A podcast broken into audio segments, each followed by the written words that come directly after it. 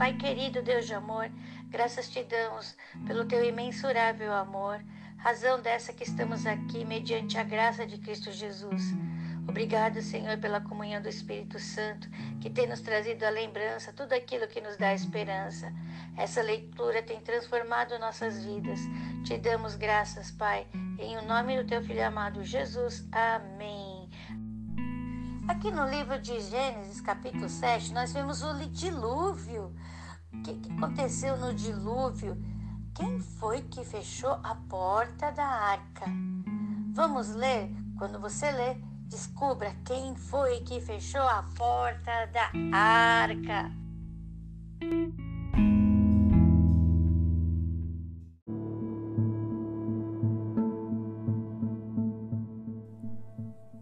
Gênesis capítulo 7 Noé e sua família entram na arca. Depois disse o Senhor a Noé: Entra tu e toda a tua casa na arca, porque te hei visto justo diante de mim nesta geração. De todo animal limpo tomarás para ti sete e sete, o macho e sua fêmea, mas dos animais que não são limpos, dois, o macho e sua fêmea também das aves dos céus, sete e sete, macho e fêmea, para se conservar em vida a semente sobre a face de toda a terra.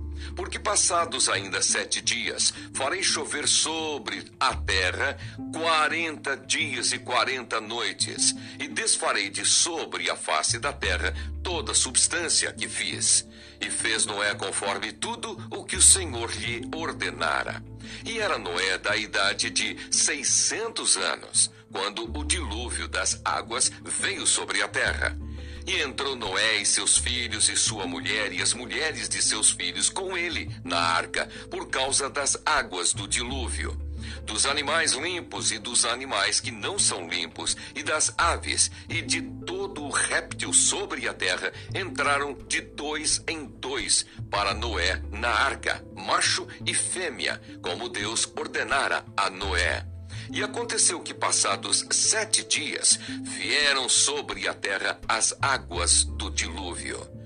No ano 600 da idade de Noé, no mês segundo, aos 17 dias do mês, naquele mesmo dia, se romperam todas as fontes do grande abismo, e as janelas dos céus se abriram, e houve chuva sobre a terra quarenta dias e quarenta noites. E no mesmo dia entrou Noé e Sem e Cã e Jafé, os filhos de Noé, como também a mulher de Noé e as três mulheres de seus filhos, com ele na arca eles e todo animal conforme a sua espécie, e todo gado conforme a sua espécie, e todo réptil que se roja sobre a terra conforme a sua espécie, e toda ave conforme a sua espécie, todo pássaro de toda qualidade. E de toda a carne em que havia espírito de vida, entraram de dois em dois para Noé na arca e os que entraram, macho e fêmea de toda a carne, entraram, como Deus lhe tinha ordenado, e o Senhor fechou por fora. O dilúvio. E esteve o dilúvio quarenta dias sobre a terra. E cresceram as águas, e levantaram a arca, e ela se elevou sobre a terra. E prevaleceram as águas, e cresceram grandemente sobre a terra, e a arca andava sobre as águas. E as águas prevaleceram excessivamente sobre a terra, e todos os altos montes que havia debaixo de todo o céu foram cobertos. Quinze côvados acima prevaleceram as águas, e os montes foram cobertos, e expirou toda a carne que se movia sobre a terra, tanto de ave como de gado, e de feras, e de todo réptil que se roja sobre a terra, e de todo homem. Tudo o que tinha fôlego de espírito de vida em seus narizes, tudo o que havia no seco, morreu. Assim foi desfeita toda substância que havia sobre a face da terra, desde o homem até ao animal, até ao réptil e até a ave dos céus, e foram extintos da terra. E ficou somente Noé e os que com ele estavam na arca. E prevaleceram as águas sobre a terra cento e cinquenta dias.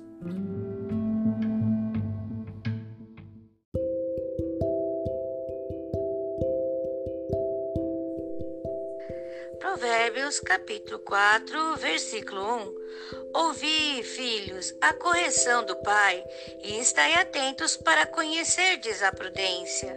2. Pois dou-vos boa doutrina, não deixai a minha lei. Versículo 3. Porque eu era filho de meu pai, tenro e único em estima diante de minha mãe. 4.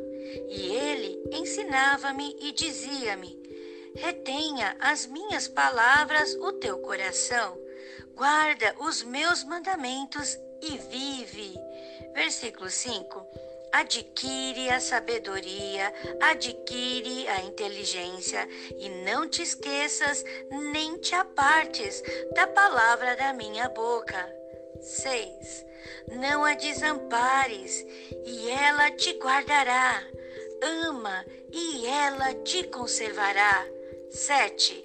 A sabedoria é a coisa principal.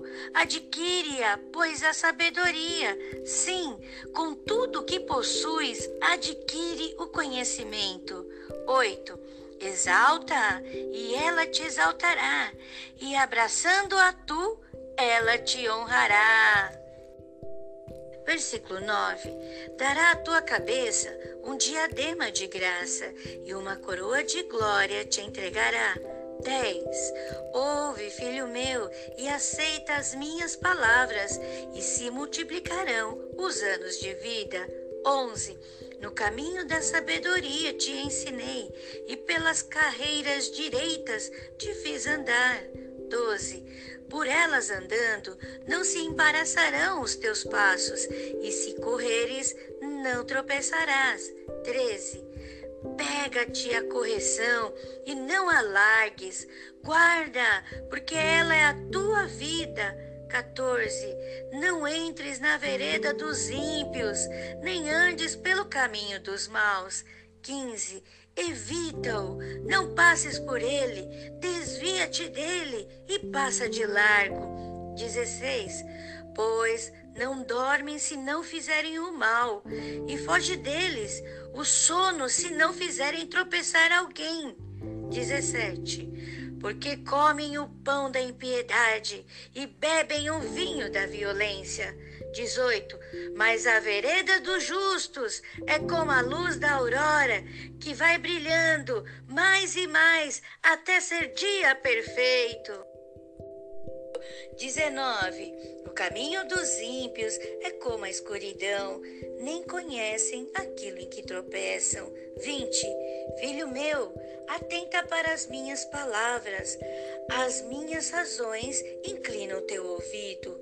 21. Não as deixe apartar-se dos teus olhos, guardas no meio do teu coração. 22. Porque são vida para os que as acham e saúde para o seu corpo. 23. Sobretudo o que se deve guardar, guarda o teu coração, porque dele procedem as saídas da vida. 24. Desvia de ti a tortuosidade da boca e alonga de ti a perversidade dos lábios. 25. Os teus olhos olhem direitos e as tuas pálpebras olhem diretamente diante de ti. 26. Pondera a vereda de teus pés e todos os teus caminhos sejam bem ordenados. 27. Não declines nem para a direita, nem para a esquerda. Retira o teu pé mal.